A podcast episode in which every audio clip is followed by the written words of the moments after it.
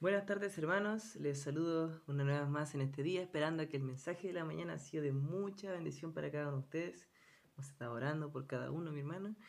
Y hemos visto en este tiempo, hermano, la gracia de Dios. Hemos visto en este tiempo las bendiciones de Dios. Y cómo Dios nos ha permitido como congregación seguir conectándonos a través de los distintos medios que Él nos ha dado y a través de las distintas formas que tenemos de comunicarnos unos con otros. Así que hay que estar agradecido del Señor. Y algo que ha hecho ver toda esta cuarentena, todo este tiempo de pandemia, del coronavirus y todo esto, es que la obra de Dios no se ha detenido. La obra de Dios no ha cesado. Te puede notarlo, mi hermano. La obra de Dios sigue adelante. Seguimos aprendiendo la palabra de Dios. Seguimos siendo desafiados de la palabra de Dios. Seguimos eh, comunicándonos unos con otros. Y debemos procurar, mi hermano, que luego de todo este tiempo, usted, yo, la iglesia, llegue firme a donde Dios nos ha llamado. Que la iglesia llegue firme, mi hermano, a congregarse. Por eso, mi hermano, quiero ver en Lucas 13 un pasaje y el título del mensaje del día de hoy es La obra que no se detiene. En Lucas 13, hermano, versículo 31 al 35, encontramos una historia bien interesante y palabras desgarradoras, pero también de ánimo para nuestro día. Dice Lucas 13, 31 al 35. Aquel mismo día llegaron unos fariseos diciendo, Sal y vete de aquí porque Herodes te quiere matar. Y les dijo, id y decida a aquella zorra, he aquí, echo fuera demonios y hago curaciones hoy y mañana, y al tercer día termino mi obra. Sin embargo, es necesario que hoy y mañana y pasado mañana siga mi camino, porque no es posible que un profeta muera fuera de Jerusalén. Jerusalén, Jerusalén, que matas a los profetas y apedreas a los que te son enviados. ¿Cuántas veces quise juntar a tus hijos como las gallinas a sus polluelos, debajo de sus alas, y no quisiste? He aquí vuestra casa os es dejada desierta, y os digo que no me veréis hasta que llegue el tiempo en que digáis, bendito el que viene en nombre del Señor. En este texto, mi hermano Jesús se encontraba en una localidad llamada Perea. Perea era un lugar que entraba bajo la jurisdicción o el gobierno de Herodes Antipas. Él es hijo de Herodes el Grande. Herodes el Grande, mi hermano, fue aquel Herodes que cuando llegaron los Reyes Magos mandó a matar a todos los niños menores de dos años, intentando así matar a Jesús. Herodes Antipas es su hijo, el cual es seducido obviamente por Herodías y, su hija, eh, mata a Juan Bautista y lo decapita. Aquí encontramos a este hombre, Herodes Antipas. Y encontramos, hermano, que este hombre estaba queriendo asesinar a Jesús o buscaba su muerte. De hecho, los fariseos querían que Jesús volviera a Judea, en donde los dirigentes religiosos podrían vigilarlo y también atraparlo. Así que trataron de asustarlo para alejarlo de Jerusalén. Usted puede ver que Jesús estaba yendo de camino a Jerusalén, pero llega esta gran advertencia de los fariseos que suena horriblemente rara, porque los fariseos eran gente que ya había procurado matar a Jesús. Jesús en camino a Jerusalén y Jerusalén como representación de su muerte y su sacrificio vicario por nosotros, él iba camino a este lugar, iba de camino a Jerusalén. Sin embargo, los fariseos responden y sorprenden con esto. Y le dicen y le dan una advertencia que Herodes le quiere matar. Primero, este pasaje, mi hermano, tiene algo súper importante. Cristo le responde eh, en el versículo 33 que es necesario que hoy, mañana y pasado siga mi camino. Porque no es posible y y no es algo digno que un profeta muriera fuera de Jerusalén. Entonces él quería seguir su camino hacia su lugar, porque la obra que Dios quería realizar en él y la obra que Dios iba a realizar en Cristo no se iba a detener. Por más que Herodes estuviera procurando su muerte, por más que los fariseos quisieran sacarle y moverle hacia otro lugar y mantenerlo controlado y vigilado. Herodes era alguien que había estado perplejo, por decirlo así, del ministerio del Señor. Se dice que él temía a Juan el Bautista a quien obviamente asesinó por temor hacia el pueblo, luego de eso. Pero podemos ver que Juan eh, el Bautista había causado tanto impacto en él que Jesús también causaba el mismo impacto en él. En Lucas capítulo 9, mi hermano, versículo 27 dice, perdón, Lucas 9, 7. Herodes el tetrarca, y habla de Herodes el tetrarca porque tiene una cuarta parte del reino, es Herodes Antipas, oyó de todas las cosas que hacía Jesús y estaba perplejo porque decían algunos, Juan ha resucitado de los muertos, otros, Elías ha aparecido y otros, algún profeta de los antiguos ha resucitado. Y dijo Herodes, a Juan yo le hice decapitar. ¿Quién pues es este de quien oigo tales cosas y procuraba verle? Herodes había generado una curiosidad por Jesucristo, su ministerio, lo que se decía de la posible reencarnación, entre comillas, de Juan el Bautista. Había causado impresión en él. De hecho, en Lucas 23, cuando ya se encuentran, por decirlo así, eh, con los juicios de Jesús, estos juicios ilegales que se hicieron hacia Jesús, en Lucas 23, versículo 8, dice acerca de Herodes hacia Jesús. Herodes, viendo a Jesús, se alegró mucho, porque hacía tiempo de que deseaba verle, porque había oído muchas cosas acerca de él, y esperaba verle hacer alguna señal. Herodes estaba buscando a Jesús, tratando de probarle y que él mostrara alguna señal.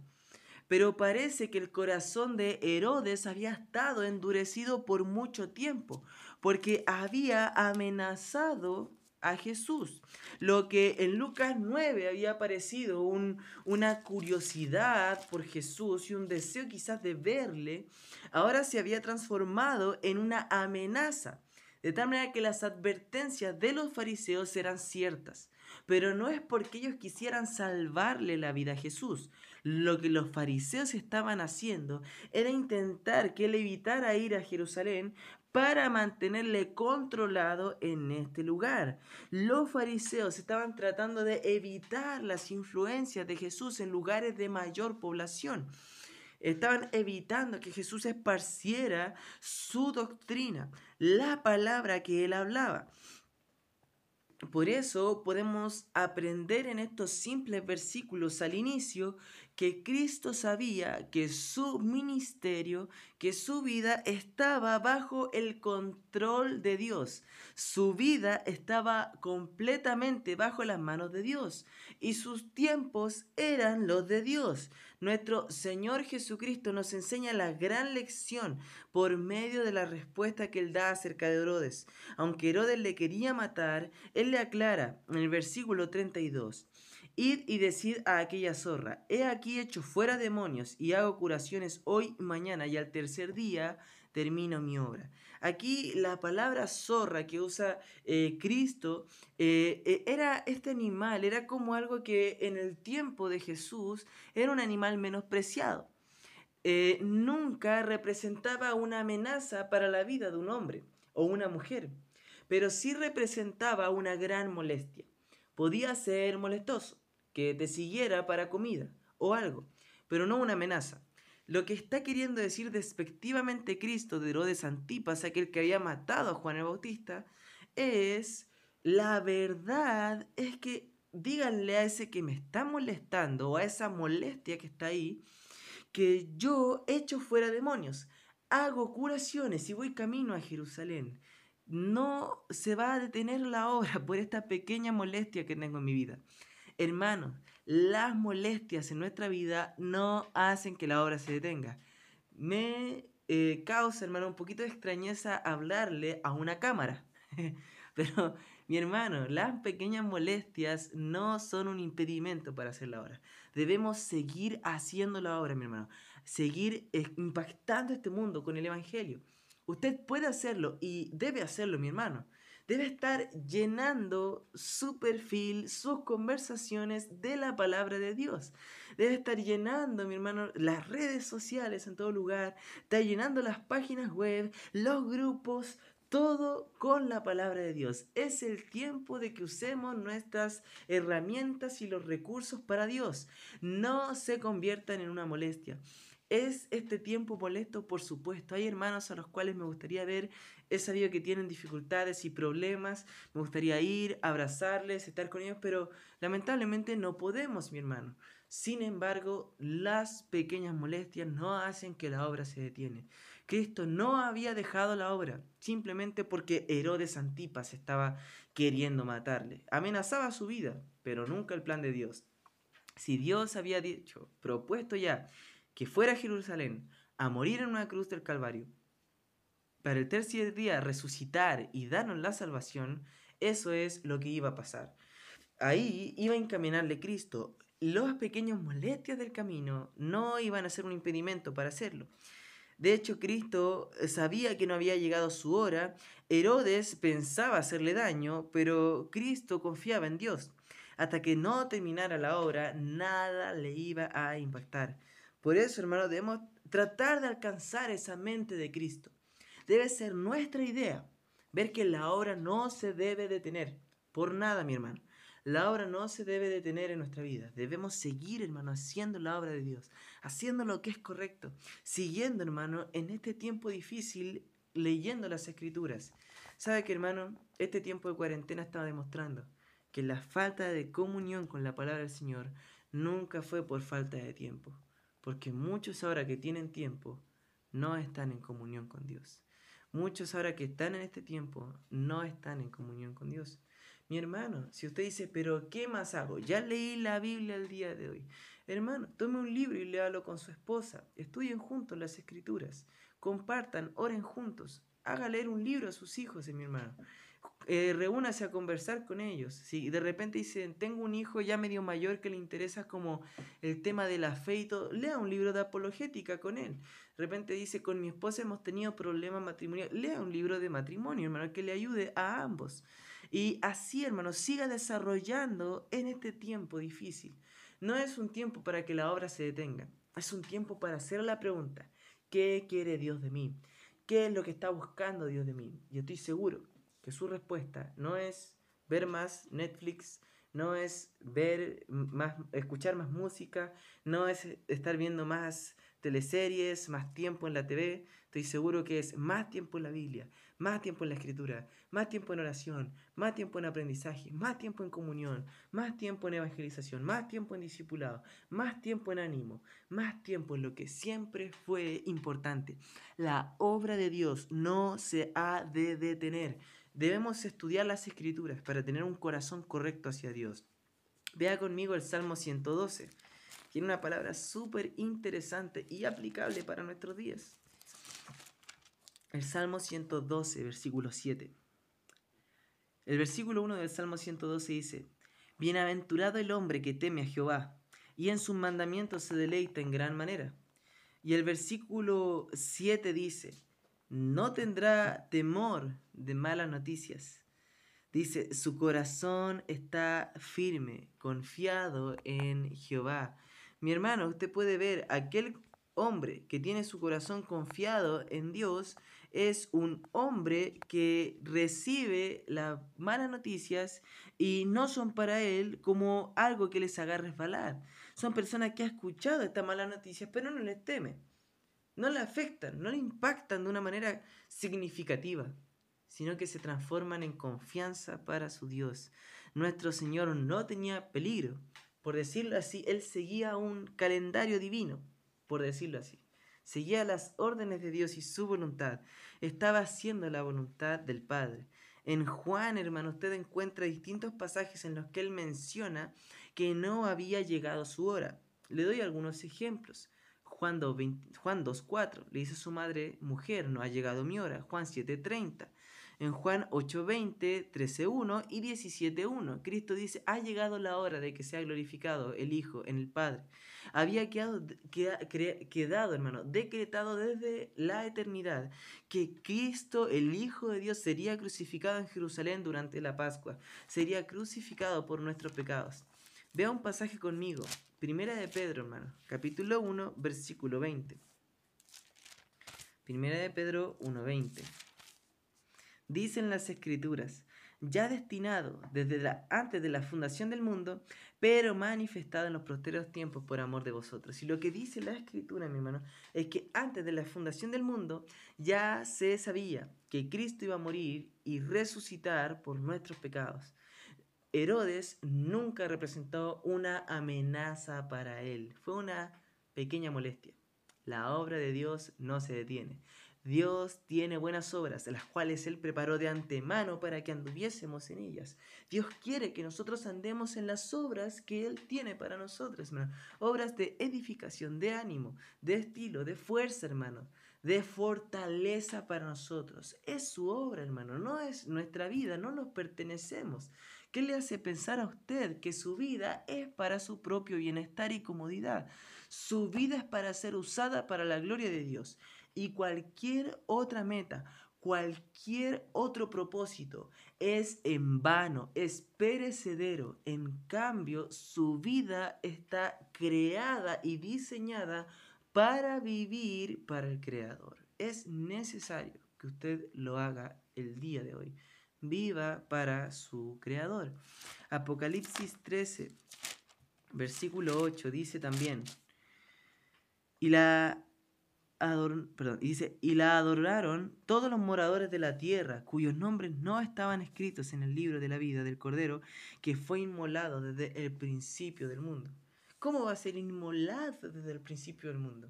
Porque para Dios, mi hermano, no existe lo que nosotros conocemos como tiempo o los días. Él es atemporal, fuera del tiempo. Entonces su plan divino fue cumplido a la perfección ni aun Herodes Antipas pudo estorbar los propósitos de Dios. Por el contrario, hermano, los enemigos del Señor ayudaron a cumplir los propósitos. Hechos 2, hermano, versículo... En Hechos 2, hermano, versículo 23 dice, a este entregado por el determinado consejo y anticipado conocimiento de Dios, prendisteis y matasteis por mano de inicuos crucificándole. Significa que a pesar de que en este pasaje Pedro habla a los judíos diciendo, ustedes mataron a Jesús, dice, eso había sido decretado miles de años antes, antes de que ustedes nacieran, antes de la fundación del mundo. Eso ya era el plan de Dios. ¿Lo habrían de estorbar ustedes? Para nada. ¿Habría de usarlos Dios para eso? Completamente.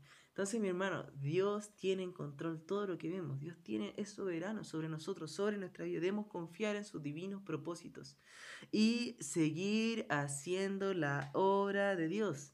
Jesús estaba andando en la luz y él podía ver el camino. Las zorras, las molestias siempre aparecían en la oscuridad. Eran animales de rapiña de casa, pero en la oscuridad. Cristo andaba en luz, Cristo en la luz. Cuando andamos en oscuridad, las molestias parecen más grandes, pero cuando andamos en luz parecen pequeñas. Son como pequeñas cosas, son como pequeños espacios en el camino hacia Dios. Por eso el corazón de nuestro Señor se afligió luego de esto al ver la incredulidad de su pueblo. Vuelva conmigo, mi hermano, a Lucas 13.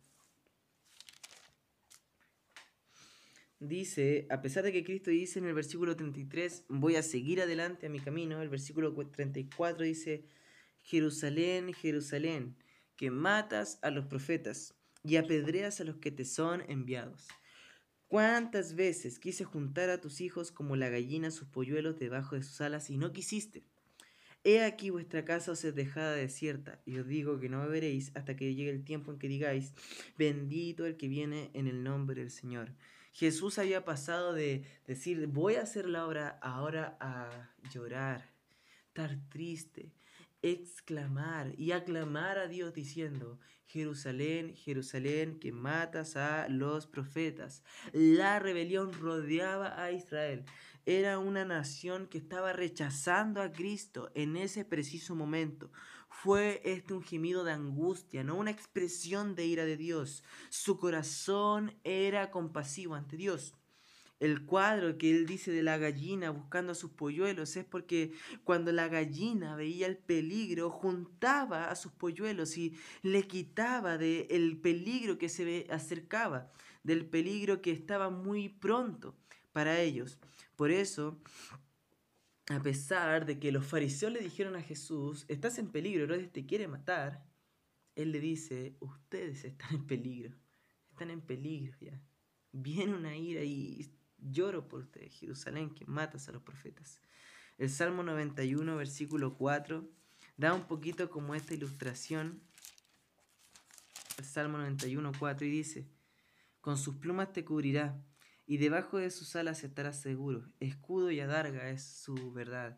Y tú puedes ver como Dios refleja como esta gallina que tiene a sus polluelos y que los cuida del peligro que viene.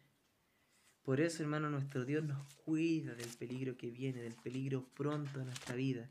Nos cuida, nos ampara y nos protege, hermano, de lo que ha de venir. Por eso, hermano, los fariseos estaban en peligro, no Jesucristo.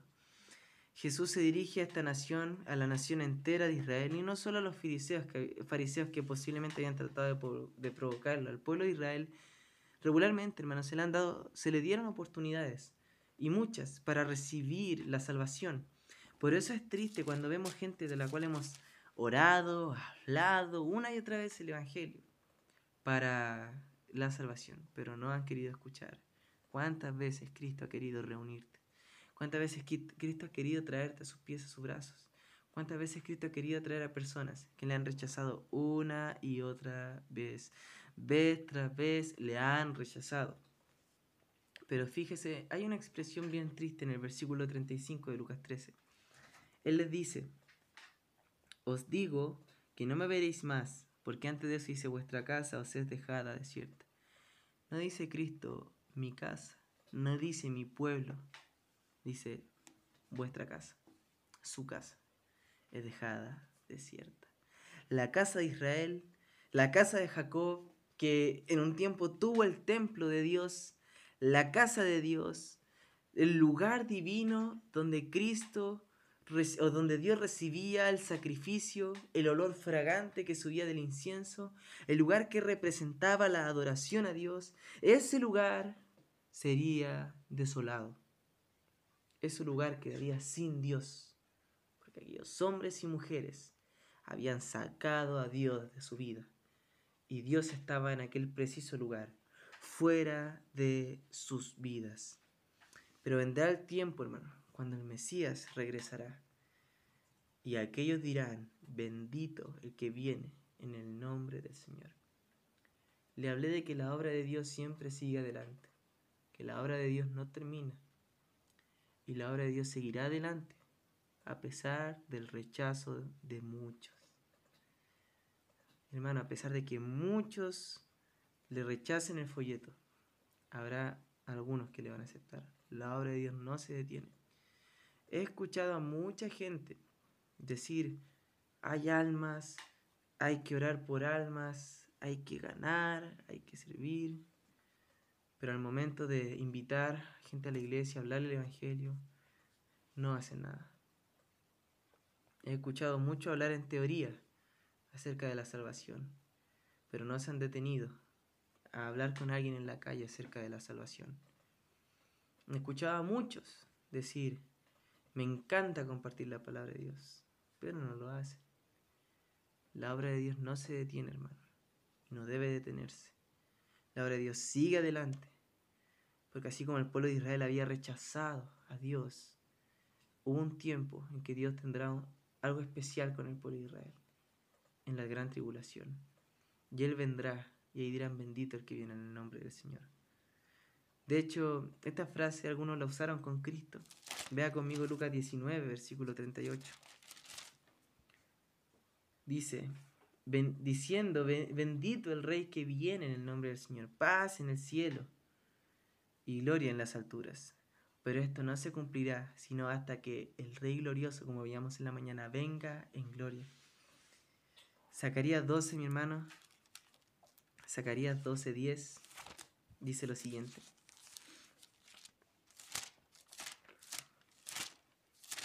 Zacarías 12, versículo 10.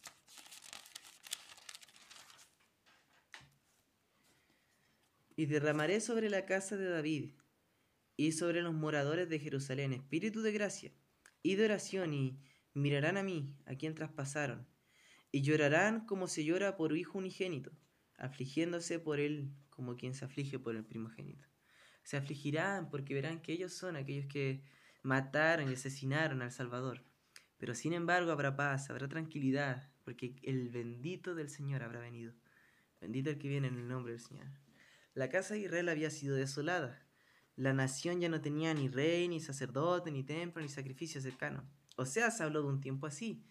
En Oseas 3, versículos 4 y 5. Pero aún así da esperanza de que el pueblo se acercará a Dios.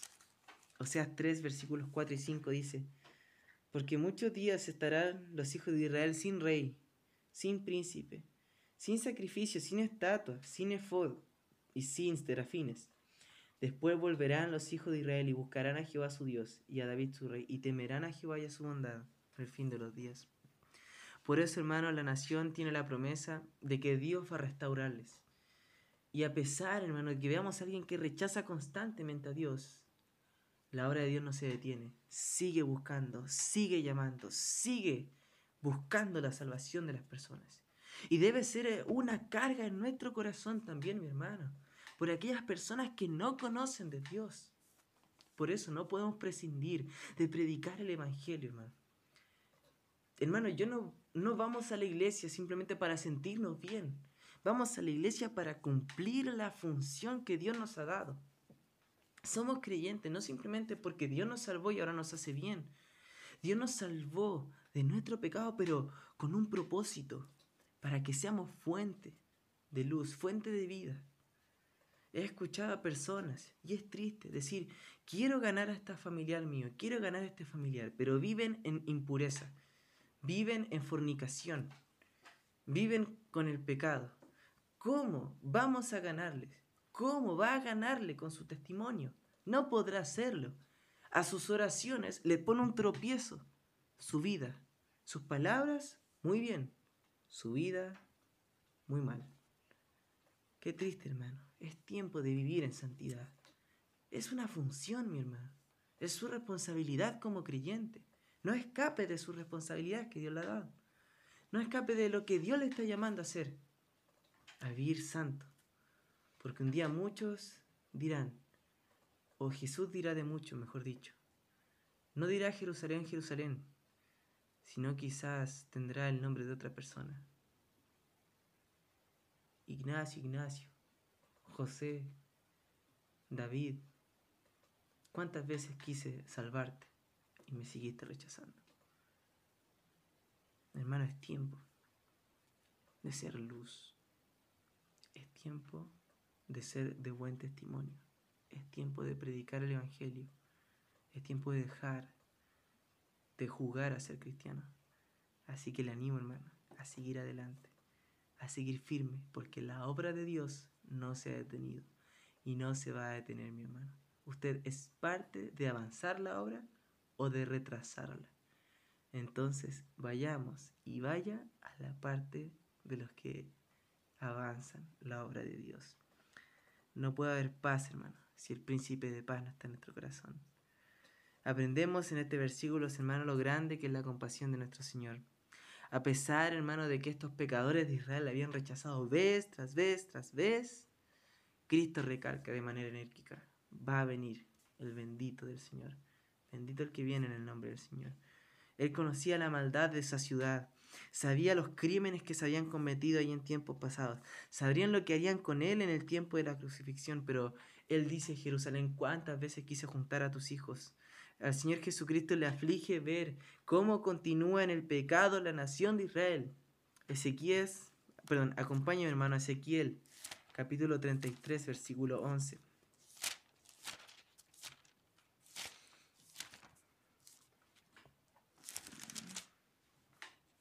Ezequiel 33:11 dice, diles, vivo yo, dice Jehová el Señor, que no quiero la muerte del impío, sino que vuelva el impío de su camino y que viva. Volveos, volveos de vuestros malos caminos. ¿Por qué moriréis, oh casa de Israel? Hermano, lo que Cristo estaba buscando era la salvación de las personas. Dios no se goza en la muerte del impío. Nosotros tampoco. No debemos gozarnos en la muerte del impío. ¿Sabe qué, hermano? Yo sé que usted ha sentido quizás a veces un sentido como de justicia cuando muere un criminal o algo parecido. Pero debe haber una compasión por la alma de esa persona. Cuando hablamos de compasión y arrepentimiento, hermano, no hablamos de que el hombre no debería tener su, su juicio, su condena, pagar por los crímenes que ha hecho. Para eso está la ley, para eso está el gobierno. Sin embargo, debe haber una compasión por nosotros o por aquellas personas. Debe compadecerse aquellas personas sin Cristo y que van a morir e irse a una condenación eterna. Hay alguien más alto que todos aquellos que se afligen por medio de su conducta, afligen continuamente a Cristo. Si usted está viviendo una vida llena de pecado, aflige a Cristo, mi hermano. Usted debe ser aprobado por Dios, debe agradar a Dios con su vida. El Señor Jesús desea a los pecadores que ninguno perezca, sino que todos procedan al arrepentimiento. Cristo lo está esperando, el cual quiere que todos los hombres sean salvos y lleguen al conocimiento de la verdad. Quizás usted ve a un vecino suyo y tiene cáncer. Su primera necesidad no es sanarse del cáncer, es conocer a Cristo. Si tiene una persona aún contagiada con coronavirus crítico, su mayor necesidad no es sanarse del coronavirus, es la salvación de Cristo. La mayor necesidad de nuestro país no es que la cuarentena se acabe, sino que sean salvos y que conozcan de Cristo. La gente necesita conocer de Jesucristo, necesita escucharle a Él, no necesita escuchar simplemente razones preventivas de salud, necesita escuchar razones preventivas de su alma, de qué les va a pasar si no creen en el nombre del Hijo de Cristo si no creen, en el nombre del Hijo de Dios llamado Jesucristo, si no creen en Dios, si no se arrepienten y ponen su fe sus pecados. Ha pasado, mi hermano. Nuestro país está lleno de maldad por donde lo vea. Irreverencias a las autoridades, irreverencia, mi hermano, hacia las personas. Egoísmo, egocentrismo, arrogancia, mi hermano, está lleno en nuestro país. Necesitamos, hermano, levantar, ser revolucionarios, no saliendo a marchar por una mejor salud o entre comillas hacer destrozo porque importan más las vidas humanas que la economía. No, hermano, lo que hace el creyente es predicar a Cristo y hacer lo que Dios quiere, mi hermano. Eso es lo que tiene que hacer, hermano. Y si no le gusta lo que estoy diciendo, no tiene que ver con lo que yo esté diciendo, sino con lo que la palabra de Dios está diciendo. Cristo veía a su pueblo sufrir por un gobierno, eh, por un gobierno como Herodes, que era un hombre totalmente perverso o por un gobierno romano totalmente eh, con señorío sobre ellos. Pero sin embargo, Él les sigue llamando, no a rebelarse contra la autoridad, no a hacer, eh, ir en contra del gobierno romano, ni siquiera de Herodes, sino, a, sino que Cristo les hace un llamado directamente a la salvación, les hace un llamado directamente al arrepentimiento. Y ese llamado no ha cesado, mi hermano. Sigue siendo el principal llamado de las personas para nuestros días, el llamado al arrepentimiento. Es lo que tenemos que hacer, es lo que usted debe hacer. Así que gracias al Señor por la salvación que nos ha dado. Gracias al Señor por las personas que ha puesto en nuestro camino para predicarnos el Evangelio. Pero gracias al Señor que usted tiene vida para predicar el Evangelio. No ha perdido su voz, mi hermano. Puede hablar el Evangelio. Siga adelante, hermano. La verdad que tenemos ante nosotros es profunda, penetra en nuestros corazones y da fruto también en nuestra vida. Comprendemos nuestra, nuestra verdad, que si morimos en nuestros pecados, el destino es el infierno, pero que si vivimos para nuestro Dios y que si hacemos lo que nos dice arrepintiéndonos de nuestros pecados, poniendo nuestra fe en Él, vamos a ir con Él a su presencia, hermano. Las promesas del Evangelio son simples, extensas amplias. No hay confusión, mi hermano, en cuanto a la disposición de Cristo de salvar a los pecadores. Si no perdemos, si nos perdemos, a nadie podemos echarle la culpa. Usted ha rechazado a Cristo. Sin embargo, las palabras de Cristo pueden llegar a ser nuestra condenación. Y vaya conmigo a Juan 5 y vamos a terminar con estas palabras de Jesús.